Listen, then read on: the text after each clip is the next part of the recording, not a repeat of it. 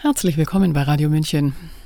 Das Immunsystem ist unter die Räder gekommen.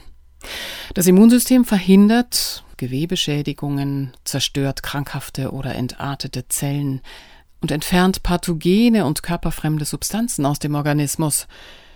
Seine Fähigkeit, alles wieder zu befreien, zu reinigen, fast wieder unberührt zu machen, das bedeutet der lateinische Begriff immunis, also ein System zu heilen, stört ja auch nur, wenn man Medikamente verkaufen will. Kinder sind das Immunsystem unserer Gesellschaft, pflegte der Schulleiter einer freien Schule zu behaupten. Sie, die Unberührten, können immer wieder von neuem unsere Gesellschaft reinigen und befreien, wenn wir sie nicht, ähnlich unserem körperlichen Immunsystem, dieser Kraft berauben. Hören Sie Kindheit als Kriegsgebiet von der Philosophin und Autorin Sylvie Sophie Schindler, Sprecherin Sabrina Khalil. Eine gute Kindheit. Gibt es das? Der österreichische Schriftsteller Thomas Bernhard schien nicht daran zu glauben. In seinem Roman Alte Meister heißt es, Zitat, Meine Eltern hatten Ohren, aber sie hörten nichts. Sie hatten Augen, aber sie sahen nichts. Sie hatten wohl ein Herz, aber sie fühlten nichts. In dieser Kälte bin ich aufgewachsen, sagte er. Ich hatte keine Not zu leiden, aber ich war doch jeden Tag zutiefst verzweifelt, sagte er. Die ganze Kindheit war nichts anderes als eine tiefe Verzweiflungszeit. Zitat Ende. Wie viele der knapp elf Millionen Kinder in Deutschland sind gerade verzweifelt? Wie viele weltweit? Wie viele tragen Wut in sich und wie viele Traurigkeit? Wie viele wünschen sich, endlich gesehen, endlich verstanden zu werden? Wie viele sind am Ende ihrer Kraft? Der Kindheitsforscher Michael Hüter verweist darauf, dass von 2010 bis 2020 jedes zweite Kind in Europa an einer chronischen Krankheit litt. Jedes vierte Kind brauchte eine Therapie. Bis zum sechsten Lebensjahr waren bereits 50 Prozent der Eltern in Trennung. Ein Drittel aller Kinder lebt in einer Hartz-IV-Familie. Ein desaströser Befund. Aussicht auf Besserung gibt es kaum. Stattdessen wird sogar propagiert, eine Gesellschaft möge doch bitte ganz auf Kinder verzichten. Wie etwa von Zeitautorin Cora Wucherer, die sich ganz bewusst gegen Kinder stellt, schon gar nicht eigene will, handelt es sich doch um Klimaschädlinge. Oder wie sonst lässt sich ihr Vorwurf an Eltern interpretieren? Zitat da könnt ihr noch so oft das Lastenfahrrad nehmen und eure Essensreste in selbstgemachte Wachstücher packen. Sorry, meine CO2-Bilanz wird immer besser sein als die von euch mit Kindern, machte sie in einem Statement deutlich. Auch Blythe Pepino steht exemplarisch für den Geburtenstreik der jüngeren Generation. Die britische Musikerin äußerte sich verzweifelt, Zitat, Unser Planet bricht gerade um uns herum zusammen. Ich bin so enttäuscht darüber, wie die Politik auf diese Krise reagiert. Deshalb habe ich entschieden, dass ich kein Kind in diese Welt setzen kann. Und viele andere entscheiden sich genauso. Sie haben solche Angst. Deshalb ist es ihnen unmöglich, eine Familie zu gründen. Zitat Ende. Wohin soll das führen? Wer erhebt die Stimme für Kinder? Die Pandemiepolitik hat deutlich gezeigt, dass man sich für die Jüngsten einer Gesellschaft kaum interessiert. Während der Covid-19-Pandemie wurden ihre Bedürfnisse wenig bis gar nicht beachtet. Die Regierung zog ruckzuck eine milliardenschwere Bazooka für die Wirtschaft aus dem Ärmel. Wie man hingegen Kinder fördert und was ihnen gut tut, stand nicht zur Debatte. Schulen und Kindergärten wurden geschlossen und damit basta. Waren die Einrichtungen wieder geöffnet, drangsalierte man die Kinder mit allem, was das Corona-Regime aufgefahren hatte. Es gab Lehrer, die sehr deutlich machten, dass die Geimpften in der Klasse die erwünschteren waren. Ausgrenzung und Denunziation gehörte zum Alltag. Viele Kinder fühlten sich ohnmächtig, alleingelassen. Aber ist die Pandemie nun tatsächlich vorbei? Auch Kinder und Jugendliche kämpfen immer noch mit den Folgen. Kaum eine Gruppe musste während der Lockdowns so viele Einschränkungen hinnehmen und auf so viel verzichten. Ein strukturierter Tagesablauf fehlte, Hobbys konnten nicht mehr ausgeübt und Freunde nicht mehr getroffen werden. Zudem die permanente Angst, etwas falsch zu machen oder andere anzustecken und damit womöglich zu töten. Man erinnere sich daran, dass Kinder als Oma-Mörder gebrandmarkt wurden. Wie stark die Spuren sind, die die Pandemiemaßnahmen hinterließen, zeigt sich im Kinder- und Jugendreport der DAK, der die Neuerkrankungen von minderjährigen Versicherten wegen psychischer Probleme auswertet. Demnach wurden 54 Prozent mehr Essstörungen, 24 Prozent mehr Angststörungen, 23 Prozent mehr depressive Episoden im Jahr 2021 gegenüber 2019 diagnostiziert.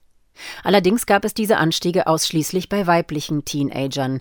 Bei Jungen gingen die Neudiagnosen laut DAK-Report zurück. Es wird oft gesagt, die Corona-Pandemie sei wie ein Brennglas, das auch auf ganz grundsätzliche, ungelöste Probleme in unserer Gesellschaft hinweist. Und so ist es gewiss kein Zufall, dass ausgerechnet Kinder und Jugendliche in der Pandemie zu selten gehört wurden. Es ist auch kein Zufall, dass ihr Wohlbefinden bei der Entwicklung der Maßnahmen zu selten berücksichtigt wurde. Und es ist kein Zufall, dass ihre Bedürfnisse während der Pandemie nicht im Mittelpunkt standen. Das Wohl von Kindern und Jugendlichen ist noch immer nicht der Maßstab für eine gute nachhaltige Politik. Doch um die Politik spüren zu lassen, dass eine Gesellschaft darauf Wert legt, braucht es eine Gesellschaft, die das mit Nachdruck deutlich macht. Kinder brauchen Erwachsene, die sich entschieden an ihre Seite stellen. Das ist umso notwendiger, da bereits die nächsten Ideologien im Umlauf sind, die Kinder und Jugendliche in Panik versetzen oder mindestens verstören sollen. Immer mehr junge Menschen geben an, unter Klimaangst zu leiden, die sich zu Panik auswachsen kann. Dann der Transgender-Hype, der in Bezug auf die eigene Geschlechtsidentität verunsichern soll. Kindergartenkinder werden früh sexualisiert, damit bedrängt, über einen Geschlechtswechsel nachzudenken und permanent mit erwachsenen Gefühlen bombardiert. Sie konsumieren Disney-Filme, in denen von der großen Liebe die Rede ist und der Sehnsucht nach einem Kuss. Sie erfahren auch, was es bedeutet, wenn einem das Herz bricht, weil man nicht zurückgeliebt wird von dem, nach dem man sich verzehrt. In manchen Schulen werden Kinder sogar aufgefordert, ihre Lieblingsstellung zu zeigen. Sie sollen Massagen üben und Bordelle planen. Dazu kommt der Trend, was nicht konform, was unbequem ist, wird pathologisiert. Eltern stehen mit ihrem Nachwuchs bei Therapeuten und Psychiatern Schlange. ADHS beispielsweise ist längst nicht mehr eine ausschließliche Diagnose für vermeintliche Zappelphilippe. Immer mehr Kinder werden mit Psychopharmaka behandelt und mit Ritalin und Co. ruhig gestellt. Michael Hüter kommt zu dem grundsätzlichen Befund, noch nie außerhalb von Kriegszeiten ging es Kindern seelisch und emotional so schlecht wie heute. Und gerade für diese unsichtbaren Narben, die da entstanden sind, fehlt oft der Blick. Immer noch ist Gesellschaft viel zu wenig dafür sensibilisiert, was als emotionale Gewalt zu benennen wäre, im Gegensatz zur wesentlich offenkundigeren physischen Gewalt. Auch sexuelle Gewalt bleibt als Thema inzwischen im Blick und in der Debatte. Emotionale Gewalt hingegen wird oft noch heruntergespielt. Und das völlig zu Unrecht.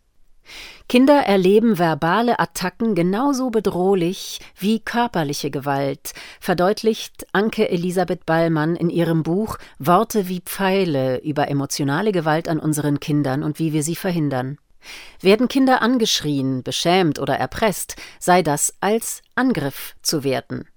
Zitat Sie erleben eine gefährliche und bedrohliche Situation, aus der sie nicht entfliehen können. Das kann traumatisieren. Zitat Ende. Die Erziehungswissenschaftlerin verweist zudem auf Studien von Martin Teicher von der Harvard Medical School, wonach der Hippocampus bei Heranwachsenden und Erwachsenen, die als Kinder immer wieder Stress durch emotionale Gewalt ausgesetzt waren, kleiner ist im Vergleich zu den Menschen, die keine Gewalterfahrungen gemacht haben. Zitat Die Ursache für den zu kleinen Hippocampus liegt vermutlich in der hormonellen Stressverarbeitung, die vor allem bei Kindern unter fünf Jahren störungsanfällig ist. Dass emotionale Gewalt schwer zu greifen ist, liegt in der Natur der Sache und auch, dass man deshalb versucht ist, sie zu bagatellisieren oder daran vorbeizusehen. Dabei ist die Bandbreite groß. Dass es Kinder verletzt, wenn sie entwertet, ignoriert, verängstigt, beschämt oder verspottet werden, ist dabei viel offensichtlicher als andere Formen der emotionalen Gewalt, wie etwa die von Helikoptereltern ausgeübte permanente Kontrolle oder das Verhalten von sogenannten Rasenmähereltern, die ihrem Kind nicht zutrauen, selbst mit Beschwernissen umgehen zu können, sondern alles, was ihm schaden könnte, aus dem Weg räumen. Dort wie da wird dem Kind genommen, Eigenverantwortung, Selbstbewusstsein und innere Stärke zu entwickeln. Auch anderswo lauern gut getarnte Tücken, Kindern einen Freiraum zugestehen. Wer kann dagegen schon etwas sagen? Slavoj Žižek kann. Der slowenische Philosoph misstraut der liberalen Demokratie, da sie seiner Ansicht nach nur simuliert werde, und findet dafür auch Beispiele in der Eltern-Kind-Beziehung. Ordneten früher autoritäre Eltern dem Kind beispielsweise an, wir fahren zur Oma, keine Diskussion, werde heutzutage emotional unter Druck gesetzt. Du musst nicht zur Oma mitfahren, wenn du nicht willst, aber dann wären wir alle sehr, sehr traurig. Hinter der vermeintlichen Freiheit stecke laut Zizek also eine erzwungene Wahl, hinter der Maske der freigiebigen Eltern eine hochmanipulative Fratze. Ohnehin ist Manipulation die wohl effektivste Strategie, um einen anderen dazu zu bringen, das zu tun, was man will. Dass es nach außen hin gewaltfrei wirkt, macht es nur noch perfider. Emotional besonders belastend ist es für ein Kind, wenn es zu einer Rollenumkehr kommt, fachlich Parentifizierung genannt. Eltern umsorgen dann nicht das Kind, sondern wollen umgekehrt vom Kind umsorgt werden. Diese Gefahr besteht besonders, wenn es zwischen Eltern partnerschaftliche Probleme gibt. Für die Mutter kann der Sohn zum Partnerersatz werden, für den Vater die Tochter zu seiner Vertrauten. Kommt es zur Trennung oder Scheidung, wird das Kind in emotionale Konflikte zwischen den Eltern hineingezogen und soll unter anderem Streit schlichten oder eindeutig Stellung beziehen. Doch eben das ist nicht seine Aufgabe.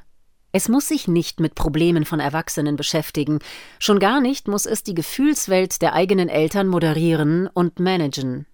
Die ihm dadurch zugemuteten Grenzüberschreitungen schlagen tiefe Wunden.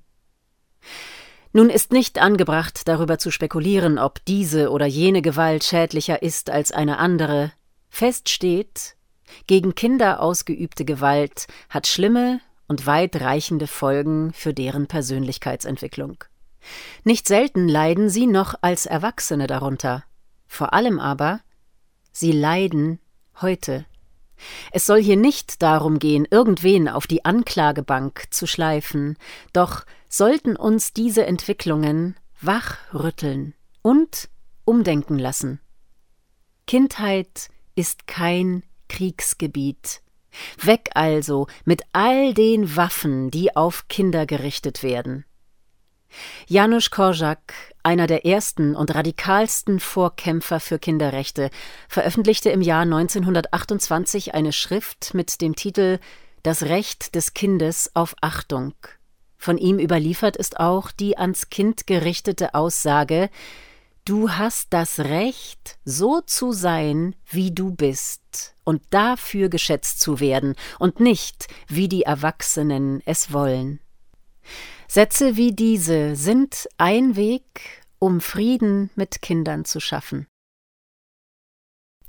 Sie hörten Kindheit als Kriegsgebiet von der Philosophin und Autorin Sylvie Sophie Schindler, Sprecherin Sabrina Khalil.